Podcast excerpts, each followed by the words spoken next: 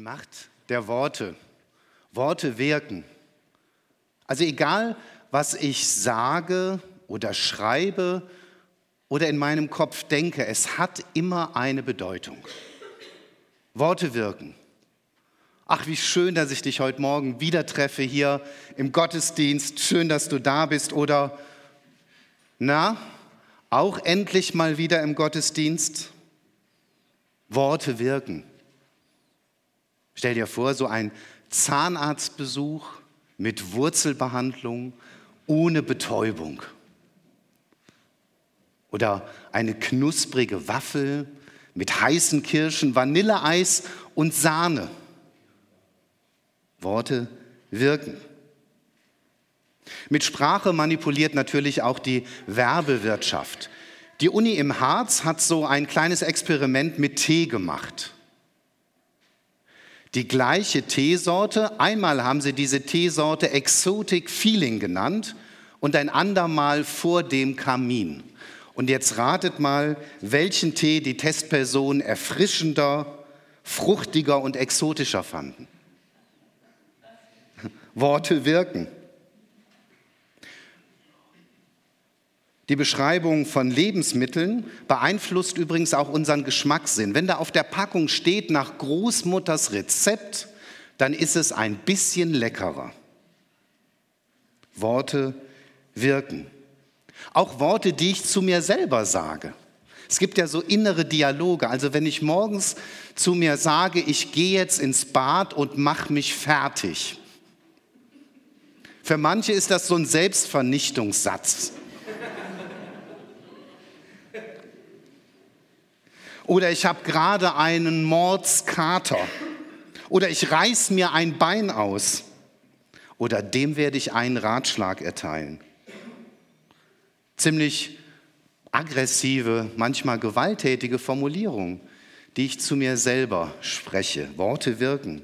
Auch natürlich im zwischenmenschlichen Bereich. Mich würde ja total interessieren, ich wäre super neugierig, mal so die Dialoge jetzt nochmal zu hören, die sich heute Morgen schon abgespielt haben nach dem Aufwachen, am Küchentisch oder im Bad oder auf dem Weg zum Auto oder der Straße hierher. Sie, findest du eigentlich, dass ich zu dick bin? Er, ich habe schon dickere gesehen. Oder zum Kind, jetzt mach endlich, muss man dir alles dreimal sagen, wegen dir kommen wir heute wieder zu spät. Es gab sicher schon in einigen Familien so ein kleines Wortgefecht. Andere haben vielleicht den Tag mit einem Kompliment begonnen. Ach, du siehst zauberhaft aus. Vielleicht gab es heute Morgen auch dieses unterkühlte Schweigen, das sehr beredt ist. Worte wirken. Natürlich auch auf der großen Weltbühne. Der Satz von Kennedy, ich bin ein Berliner. Oder Martin Luther Kings Rede, I have a dream. Ohne diese Rede damals wäre vielleicht nicht die Möglichkeit wahr geworden, dass Obama Präsident wird in den Vereinigten Staaten. Oder wir erinnern uns an Obamas Yes, we can. Und es hat eine ganze Nation mobilisiert oder Trumps America First. Man mag es nicht mehr hören. Es ist eine Verrohung auch der Sprache zu beobachten. Wie sagte die Fraktionsvorsitzende der SPD Nahles jetzt nach der letzten Kabinettssitzung, ab jetzt gibt's voll eins auf die Fresse. Und sie meinte die Kanzlerin. Oder Trump droht dem kleinen Raketenmann in Nordkorea, ihn und sein Land auszulöschen mit Feuer. Und dieser nennt den amerikanischen Präsidenten einen senilen alten Mann. Und auf die verbalen Drohgebärden, es sind nicht nur Worte, nicht nur Schall und Rauch, folgt oft auch etwas, denn Worte rufen etwas ins Leben, in die Wirklichkeit. Und es ist beunruhigend, wie es mit Worten anfängt. Inzwischen haben die USA ja B-1-Bomber stationiert, die entlang der entmilitarisierten Zone der Küste Nordkoreas patrouillieren, da wird einem Angst und Bange. Es sind eben doch nicht nur Worte. Worte können ermutigen, trösten, stärken, Worte bauen Brücken, wecken Liebe, aber sie können zugleich auch tief verletzen, eskalieren, entwerten, kaputt machen. Worte wirken zum Guten wie zum Bösen. Und manchmal gibt es diese Alltagssituation, wo beides so ganz nah nebeneinander passiert. Der Pfarrer trat vor die Gemeinde und sagte, ich zeige euch jetzt mal das Körperteil, mit dem wir am häufigsten sündigen. Manche waren geschockt, andere wurden rot. Da streckte der Pfarrer der Gemeinde die Zunge raus. Auf die Macht der Worte, auf die Zunge und das, was sie anrichtet, weist ein Bibeltext hin aus der Feder des Jakobus. Und ich möchte euch diesen Bibeltext einmal vorlesen. Aus Jakobus 3 sind es die Verse 1 bis 12. Liebe Brüder und Schwestern, es sollten sich nicht so viele in der Gemeinde um die Aufgabe drängen, andere im Glauben zu unterweisen. Denn ihr wisst ja, wir, die andere lehren, werden von Gott einmal nach besonders strengen Maßstäben beurteilt. Und machen wir nicht alle immer wieder Fehler? Wem es freilich gelingt, nie ein verkehrtes Wort zu sagen, den kann man als vollkommen bezeichnen. Denn wer seine Zunge im Zaum hält, der kann auch seinen ganzen Körper beherrschen. So legen wir zum Beispiel den Pferden das Zaumzeug ins Maul, damit beherrschen wir sie und können das ganze Tier lenken. Und selbst bei den Schiffen, die nur von starken Winden vorangetrieben werden können, bestimmt der Steuermann die Richtung mit einem kleinen Ruder. Genauso ist es mit unserer Zunge. So klein sie auch ist, so groß ist ihre Wirkung. Ein kleiner Funke setzt einen ganzen Wald in Brand. Mit einem solchen Feuer lässt sich auch die Zunge vergleichen. Sie kann eine ganze Welt voller Ungerechtigkeit und Bosheit sein. Sie vergiftet uns und unser Leben. Sie steckt unsere ganze Umgebung in Brand und ist selbst vom Feuer der Hölle entzündet. Die Menschen haben es gelernt, wilde Tiere, Vögel, Schlangen und Fische zu zähmen und unter ihre Gewalt zu bringen aber seine Zunge kann kein Mensch zähmen. Ungebändigt verbreitet sie ihr tödliches Gift. Mit unserer Zunge loben wir Gott, unseren Herrn und Vater. Und mit derselben Zunge verfluchen wir unseren Mitmenschen, die doch nach Gottes Ebenbild geschaffen sind. Segen und Fluch kommen aus ein und demselben Mund. Aber genau das, meine lieben Brüder und Schwestern, darf nicht sein.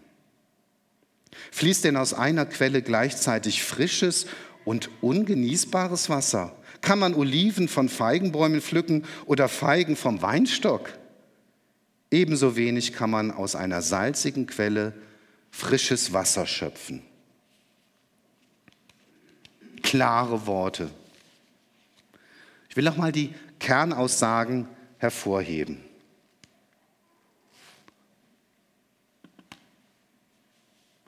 Es wird von denen gesprochen, die in der Gemeinde Multiplikatoren sind, die andere unterrichten, die sogenannten Lehrer oder Lehrerinnen. Und sie tragen eine besondere Verantwortung, weil sie prägend wirken. Deshalb ist das ein ganz wichtiger Job, den die machen, die jetzt mit den Kindern unten zusammen sind. Das ist prägend, was sie weitergeben von Gott Christus. Eine große Verantwortung im positiven wie im negativen. An sie, schreibt Jakobus, wird ein besonders hoher Maßstab angelegt.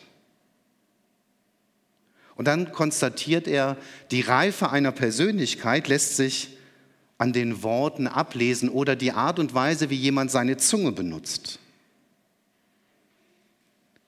Wenn es freilich gelingt, so Jakobus, nur das zu sagen, was dem anderen hilft und ihm nicht schadet, dann kann man denjenigen als vollkommen bezeichnen. Wer seine Zunge im Griff hat, hat auch sein Leben im Griff. Das heißt, die Den Reifegrad einer Persönlichkeit kann man daran ablesen, wie dieser Mensch mit Sprache umgeht, kommuniziert. Und dann dieses anschauliche Beispiel. Mit unserer kleinen Zunge können wir furchtbare Wirkungen hervorrufen. So wie ein kleiner Funke, der einen ganzen Wald in Brand setzt. Das ist ein Satz, den sollte man Trump schreiben oder twittern. Und es gibt ja diese Sätze, ich stelle das immer wieder fest, so im therapeutischen Kontext, die man in seiner Kindheit gehört hat und die ein ganzes Leben lang nachhallen.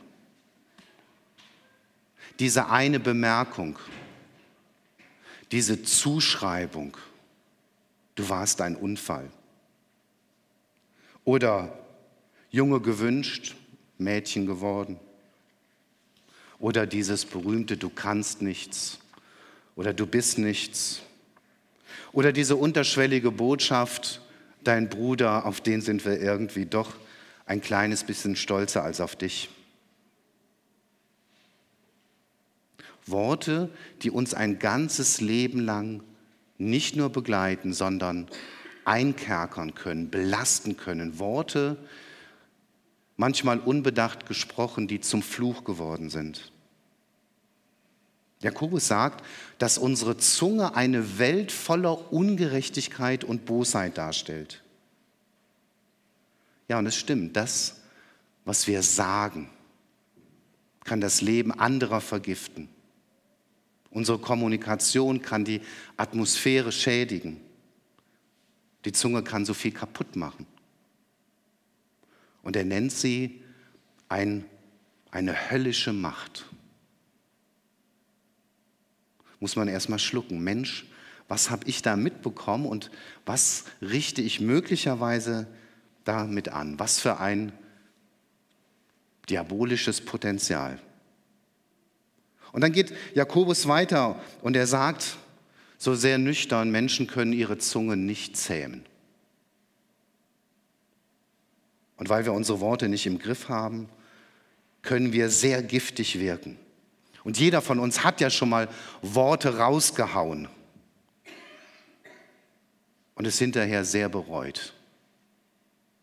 Und das im Auto, wo kein anderer zuhört, außer vielleicht Gott oder der Ehemann, das geht ja noch, aber manchmal lassen wir Worte los, die wirklich den anderen zutiefst treffen oder beschädigen ist ganz interessant, immer auch so in Mobbing-Entwicklungen spielen Worte, giftige Worte eine ganz große Rolle. Wir können unsere Zunge nicht zähmen. Und so ein ganz typischer Bereich ist ja üble Nachrede. Oder Luther sprach von Afterreden. Das heißt, ich spreche negativ über einen nicht anwesenden Dritten. Ich lässt mal eben so ein bisschen im Vorübergehen ab oder ich streue Gerüchte. Oder das, was scheinbar so in unserer menschlichen DNA verankert ist, ich bewerte. Wir bewerten pausenlos. Ob einer was gut gemacht hat oder nicht gut. Ob einer nett ist oder weniger nett. Permanent bewerten wir und kleben damit so Labels auf den anderen und werden dem anderen nicht gerecht. Und das kann sogar so weit gehen, dass ich Rufmord betreibe bin jetzt über 30 Jahre so im Gemeinde- und Gemeindearbeit unterwegs und könnte euch einige wirklich erschütternde Beispiele nennen, wie Christen über andere Christen reden und welche Wirkungen es hat. Es geht bis zum Rufmord. Denn das, was wir sagen, ist nicht einfach nur dahingesagt, sondern indem wir etwas sagen, das ist eine Art schöpferischer Akt, geschieht etwas, verändert sich etwas, tritt etwas ins Leben. Und wenn ich etwas Negatives über einen anderen sage, verändert das Wirklichkeit. Da passiert etwas. Und spätestens dann, wenn ich versuchen will, das zurückzuholen, werde ich merken, das geht nicht. Das einmal Ausgesprochene lässt sich nicht so ohne weiteres zurückholen. Und dann kommt Jakobus auf diese sprichwörtliche Doppelzüngigkeit zu sprechen. Und er sagt, hey Leute, wir loben Gott im Gottesdienst und es ist Gott eine Freude, das zu hören. Und aus dem gleichen Mund, mit der gleichen Zunge formen wir den Fluch über den Mitmenschen. Segen und Fluch kommen aus demselben Mund. Ja, und wir können tatsächlich zärtliche Worte sagen, ermutigende Worte, aufbauende Worte. Wir können so gute Worte sagen und zugleich können unsere Worte verletzen wie ein scharfes Messer. Beides ist möglich. Erschütternde Diagnose, aber ich glaube, er hat recht. Mit dem gleichen Mund, mit dem wir Gott im Gottesdienst loben und die Loblieder mitsingen, mit dem gleichen Mund hauen wir manchmal die Akteure des Gottesdienstes in die Pfanne. Die Zunge ist wirklich ein machtvolles Instrument. Und ich halte das für eine ganz wichtige Aufgabe, sensibel zu sein für dieses machtvolle Instrument, das Gott uns mitgegeben hat. Wir sind gefordert, natürlich unsere kommunikativen Fähigkeiten zu verbessern. Um Auto zu fahren, brauchen wir einen Führerschein. Um eine Waffe zu bedienen und besitzen zu dürfen, brauchen wir einen Waffenschein. Eigentlich brauchten wir auch sowas wie einen Zungenschein. Es kann wirklich tödlich verletzend sein, wenn wir nicht mit unserer Zunge angemessen umzugehen wissen. Und ich mache das dann ja ganz praktisch so in Kommunikationsseminaren. Für Paare, für Familien, Kommunikation für Führungskräfte, Unternehmen oder Teambildung. Überall spielt Kommunikation eine Rolle. Und erstaunlich, was dann passiert, wenn man sich mit Kommunikation auseinandersetzt und ein bisschen reflektierter wird. Dann gibt es diese Aha-Momente. Ein kleines Beispiel ist so dieses giftige Aber. Der andere erzählt dir etwas und du leitest deine Antwort mit einem Aber ein. Das bedeutet letztlich, das, was der andere gesagt hat, streichst du durch. Und das ist uns gar nicht bewusst. Viel besser einfach mit einem Und die Antwort einzuleiten. Und meine Gedanken dazu und ich sehe es so und so und den anderen stehen zu lassen. Sprüche 25, so ein toller Satz, wie überhaupt viele Sätze in den Sprüchen so zur Kommunikation gemacht werden. Wie goldene Äpfel auf einer silbernen Schale, so ist das rechte Wort zur rechten Zeit. Jetzt habe ich keine goldenen Äpfel gefunden und auch keine silberne Schale, aber etwas Süßes und Worte können ja auch manchmal süß sein. Gibt es einfach mal weiter. Wer möchte, kann mal so in den Geschmack kommen eines, einer Süßigkeit.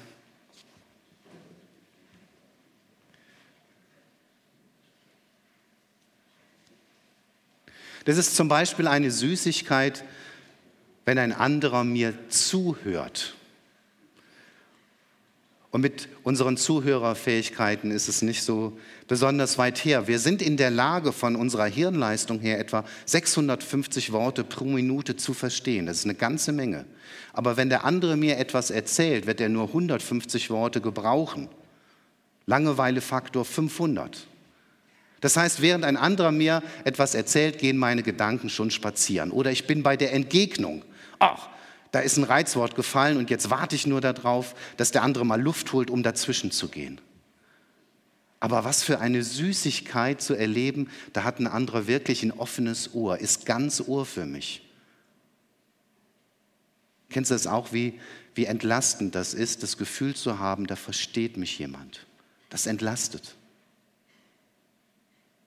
Und deshalb sagt Jakobus am Anfang seines Briefes, jeder Mensch sei schnell zum Hören, langsam zum Reden, langsam zum Zorn. Erst die Ohren einsetzen, bevor dann die Zunge loslegt. Sprüche 16. Freundliche Worte sind wie Honig, süß für den Gaumen und gesund für den ganzen Körper bin ja unter anderem auch Paartherapeut und der häufigste Grund, warum Paare, Ehepaare so eine Beratung aufsuchen, ist, dass sie sagen, wir haben Probleme in der Kommunikation. Meint ja letztlich in der Art und Weise, wie wir miteinander umgehen, aufeinander reagieren. Und dann gibt es so eine schöne Übung, die will ich euch kurz vormachen, weil dann könnt ihr die zu Hause nachmachen. Es sei denn, ein Paar erklärt sich bereit, sich freiwillig hierher zu setzen. die könnt ihr dann auch gerne erweitern mit euren Kindern. Ach, schön. Du bist der? Andi. Andi, hallo. Und? Steffi. Steffi. So. Ja, wir haben schon über den Anlass gesprochen. Kommunikation soll verbessert werden. Und ähm, ich habe eine kleine Aufgabe. Ihr überlegt bitte, was ihr schon immer an dem anderen sehr geschätzt habt. Ja? Andi, du überlegst mal drei Dinge, die du schon immer an ihr geschätzt hast. Also das können Charaktereigenschaften sein, Verhaltensweisen, etwas im Äußeren. Drei Dinge, ja? Und die sagst du ihr jetzt. Und du hörst bitte nur zu. Ähm, du bist herzlich, hast ein, ähm, bist gastfreundlich und ähm, magst Geselligkeit. Und du kannst das auch sehr gut mit Leuten umgehen. Das waren jetzt schon vier, ne? Super. Du hast zugehört und deine Aufgabe ist jetzt nochmal kurz wiederzugeben. Du, du magst an mir besonders. Erstens, zweitens, drittens. Ich muss die gleichen Sachen sagen wie jetzt. Ja, was du gehört hast, das nur nochmal wiedergeben. Also ich habe das äh, jetzt so verstanden, dass du an mir schätzt. dass ich herzlich bin, ähm, gastfreundlich, gut mit anderen Menschen umgehen kann.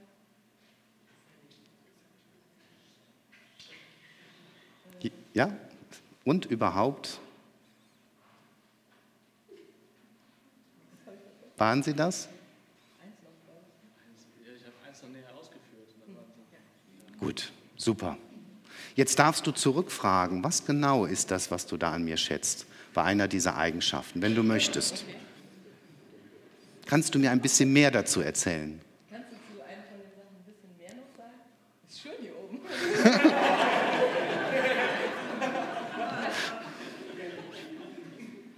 Ähm, also diese, äh, jetzt zum, zum, So einer, du kannst Ja, eine ja, der so. Sachen aussuchen. zu Herzlichkeit, ähm, einfach offen auf Leute zugehen und äh, mit denen ins Gespräch kommen und ja, diese, diese Annahme eines Gegenübers und ähm, daraus irgendwie erstmal unvoreingenommen ein Gespräch zu entfalten. Das finde ich äh, äußerst beeindruckend. Wir machen weiter. Andi, überleg einfach mal so die letzten Tage oder die letzten zwei Wochen. Gab es so drei Dinge, wo du sagen würdest, ey, das fand ich total schön, was sie gemacht hat, was du beobachtet hast, wo du einfach sagen würdest, auch dafür verdienst du irgendwie ein Kompliment. Hat mich gefreut, bin ich dir dankbar für. Drei alltagsbezogene Punkte. Also die Bereitschaft, nach dem Streit ähm, aufeinander zuzugehen. Wir haben uns ein bisschen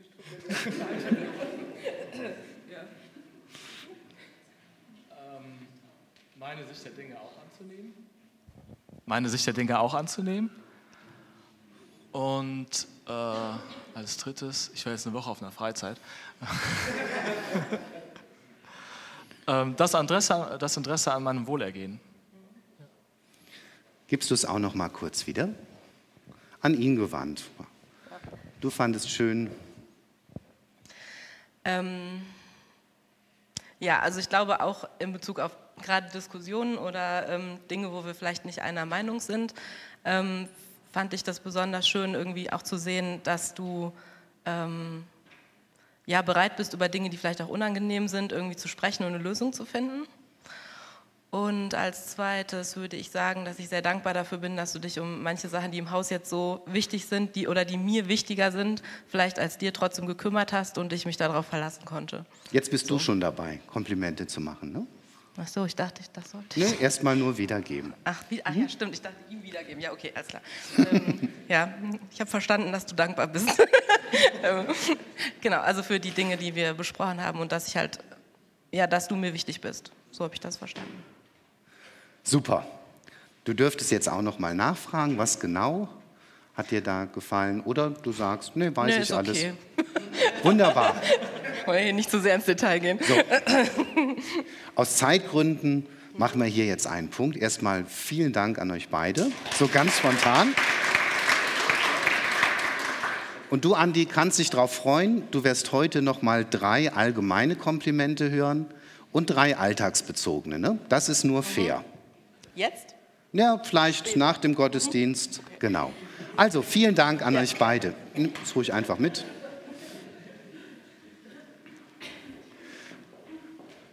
Merkt ihr, durch dieses offene, positive Reden verändert sich auf einmal die Atmosphäre. Viele von uns haben geschmunzelt, die beiden haben gestrahlt, sie hat gesagt, ach schön hier vorne. Und tatsächlich genau das passiert. Manchmal antwortet ein Paar aber, wenn ich die Aufgabe erkläre, ach Herr Hippler, dürfen wir nicht die drei Dinge sagen, die uns schon immer genervt haben aneinander. Das geht einfacher. Also eine sehr schöne Übung, um mal den Fokus auf das Positive zu lenken und das auch auszusprechen.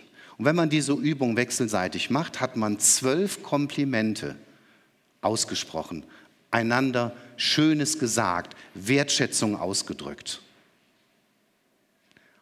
Also, wenn ihr irgendwie verbandelt seid, macht das heute. Nehmt euch einfach mal zehn Minuten Zeit dafür, genau nach diesem Muster. Und ihr könnt es sogar noch erweitern. Nehmt die Kinder dazu, und zwar Vater, Mutter, drei Kinder, und sagt, ah, wir machen jetzt mal was ganz Spannendes. Wir sagen uns nämlich mal, was wir gut finden an dem anderen, was der andere gut kann. Und wenn Mutter an Vater gewandt sagt, was sie gut findet an Vater, glaubt mir, die Kinder spitzen die Ohren. Und dann sagt die Mutter, was sie an dem Ältesten gut findet. Wie er Englisch lernt, was er für ein guter Freund ist für andere Jungs. Und sie spricht die Tochter an und dann die Kleine und sagt auch jeweils drei Dinge, die sie toll findet an ihren Kindern. Und dann setzt der Mann fort und sagt drei Komplimente an seine Frau. Er sagt den Kindern einem nach dem anderen, wo er stolz ist auf sie. Und dann ganz spannend sind die Kinder dran und sie sagen, was Papa gut kann. Mit seinen Kräften im Haushalt, Haushalten kann er gut oder andere Sachen. Und es verändert die Atmosphäre in einer ganzen Familie. Glaubt mir, ich habe das immer wieder erlebt, was da passiert. Und es wird einfach nur das Gute, was da ist, es wird gesehen und es wird ausgesprochen. Und schon verändert es die Wirklichkeit in der Partnerschaft oder in der Familie. Das sind wirklich freundliche Worte, die wie Honig schmecken. Aber es geht dann weiter. Es gibt noch einen ganz anderen Aspekt. Es bedeutet ja nicht, dass wir immer nur süßlich, positiv, immer nur voller Komplimente kommunizieren. Sprüche 27. Liebe, die offen zurechtweist, ist besser als Liebe, die sich ängstlich zurückhält. Ein Freund meint es gut, selbst wenn er dich verletzt. Ein Feind aber schmeichelt dir mit übertrieben vielen Küssen. Also auch das zeichnet Freundschaft aus, dass der andere mir Wahrheiten sagt, die mir erstmal nicht schmecken. Der, der mich mit übertrieben netten Worten, Küssen überfällt, ist oft nicht mein Freund, weil er ist nicht aufrichtig. Und deshalb ist es wichtig, auch Worte zu nutzen, unsere Zunge einzusetzen, um Probleme anzusprechen offen aussprechen, wo es zum Beispiel Störungen gibt. In mir oder in einer Beziehung oder in einer Gruppe, in der ganzen Gemeinde oder am Arbeitsplatz. Und ich glaube, das ist ein ganz großer Trugschluss, so diese kommunikative Schonhaltung einzunehmen. Besser nicht ansprechen. Könnte unangenehm werden. In einer partnerschaftlichen Beziehung, wenn die Dinge nicht angesprochen werden, dann wird diese Beziehung auf Dauer erstarren. Sie wird gefährdet und irgendwann zerbrechen. Weil wenn wir nicht drüber reden, haben wir auch keine Chance, die Probleme zu lösen, zu überwinden, uns zu verständigen. Also nicht verschweigen, nicht unter den Teppich kehren. Und das weiß man heute sehr, sehr genau. Paare, die sich schonen, denen geht es erstmal besser. Aber auf Dauer ist die Trennungswahrscheinlichkeit viel häufiger. Umgekehrt, Paare, die offen die Dinge ansprechen, und wir Männer sind da noch viel stärker herausgefordert als ihr Frauen, weil uns fällt es tendenziell noch schwerer. Aber wenn wir offen drüber reden, dann haben wir erstmal vielleicht Spannung, dicke Luft, Schwierigkeiten. Wir brauchen vielleicht dann eine halbe Nacht, um zu reden, aber es wird uns auf Dauer sehr viel besser gehen. Also die Zunge auch zur Problemlösung benutzen, Störungen aufdecken und erst recht in einer ganzen Gemeinde. Wenn wir in einer Gemeinde nicht offen und ehrlich miteinander reden und vielleicht auch einander manchmal etwas zumuten, dann wird auf Dauer so eine Pseudogemeinschaft entstehen. Das heißt, wir sagen uns alle lieb und nett guten Morgen und alles Gute und ach, wie schön, dass du da bist. Aber unter der Oberfläche gibt es Störungen, die sind nicht beseitigt, nicht erledigt. Wirken verletzende Worte nach oder Probleme kommen nicht auf den Tisch. Und das führt zu einer Erstarrung auch einer Gemeinschaft. Also auch da ist Zunge wichtig, dass Gemeinschaft lebendig bleibt dass wir Sprache nutzen. Und ehrlich gesagt, mich tröstet, dass wir ein ganzes Leben lang Zeit haben, tatsächlich immer vertrauter mit unserer Zunge zu werden, unsere Sprachfähigkeit zu verbessern, unsere Hörfähigkeit auszubauen. Aber hoffentlich eben auch dranbleiben.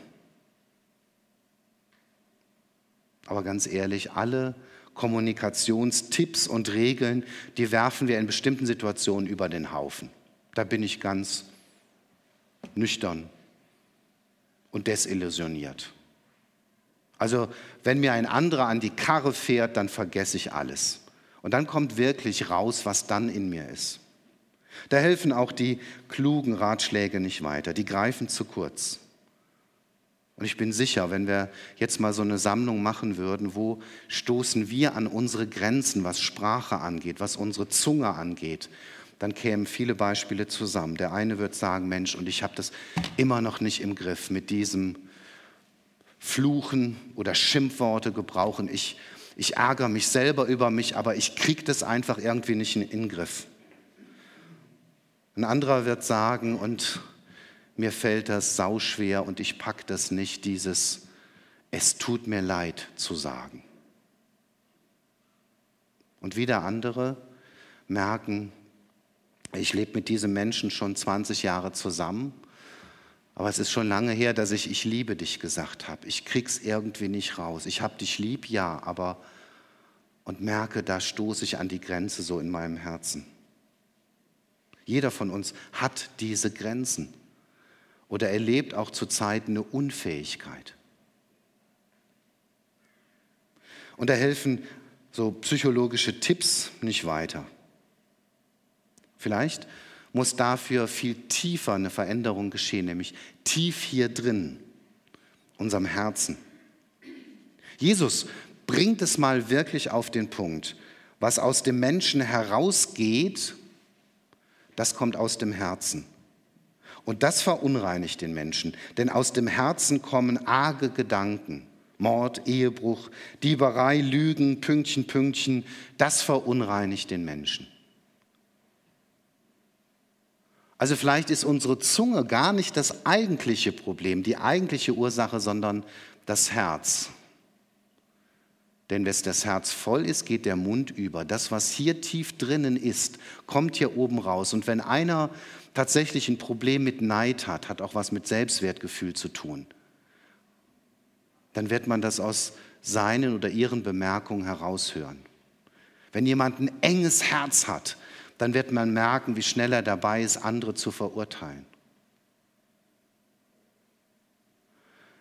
Wenn einer sehr viel Kälte in sich hat, dann wird auch die Kommunikation davon bestimmt und gefärbt sein. Letztlich brauchen wir ein neues Herz. Das bringt wirklich die Erneuerung und Veränderung. So eine OP an unserer Persönlichkeit. Und es gibt nur einen, der das so tun kann, und das ist Jesus. Das ist, was mich so ungeheuer auch an ihm fasziniert.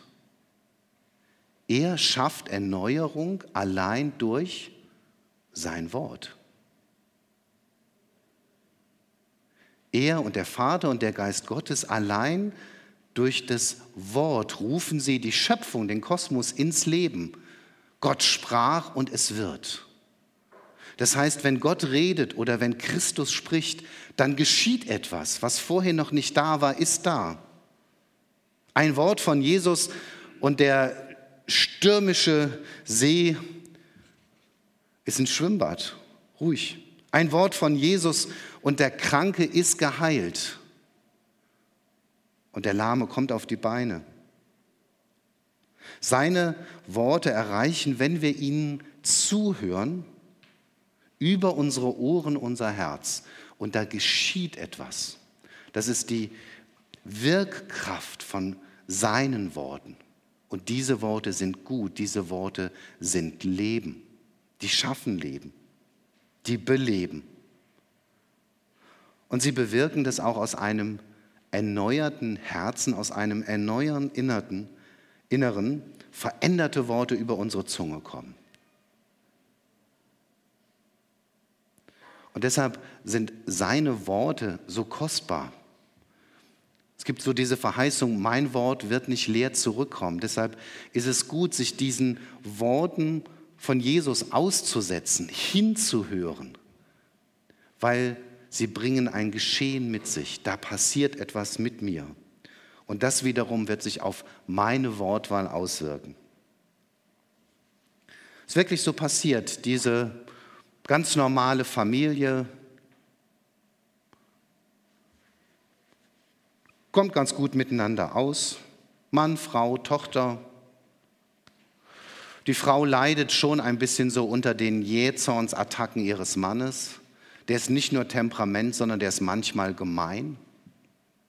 Die Tochter kriegt das auch mit, findet sie alles andere als toll. Die Mutter lernt eine christliche Gemeinde kennen, geht dorthin, jetzt schon einige Monate und ist irgendwie total fasziniert von dem, was ihr da begegnet. Und schließlich entschließt sich der Mann, da auch hinzugehen. Und wenige Wochen besucht er dort den Gottesdienst da spricht die Tochter die Mutter an und sagt, Mama, du, Papa ist jetzt da schon auch ein paar Mal mitgegangen, da in diese Gemeinde zu dem Gottesdienst und Papa brüllt gar nicht mehr. Mama, ich möchte den Gott kennenlernen, der das geschafft hat. Der kann etwas bewirken in uns, das dann auch aus uns herauskommt und uns verändert. So viel Gutes kann Jesus bewirken durch seine Worte, durch sein Anreden. Und manche Worte können wir uns nicht selber sagen, die kann nur er uns zusprechen oder er durch einen anderen uns zusagen. Und sie verändern unser Leben. Jeder von uns verfügt über eine Zunge. Jeder von uns hat dieses riesige Potenzial zum Guten wie zum Bösen. Und ich möchte, dass wir wirklich ein Stückchen sensibilisierter damit umgehen. Dass wir nicht resignieren, wenn wir an Grenzen stoßen, dass wir uns darin üben, wertschätzender, aufbauender, vielleicht aber auch ehrlicher miteinander zu reden. Und auf der anderen Seite, dass wir ein bisschen wachsamer sind, auch wie unsere Worte andere verletzen oder zu nichts Gutem Nütze sind. Schließe mit so einem ganz kurzen Gebet, Psalm 141. Herr, behüte meinen Mund. Amen.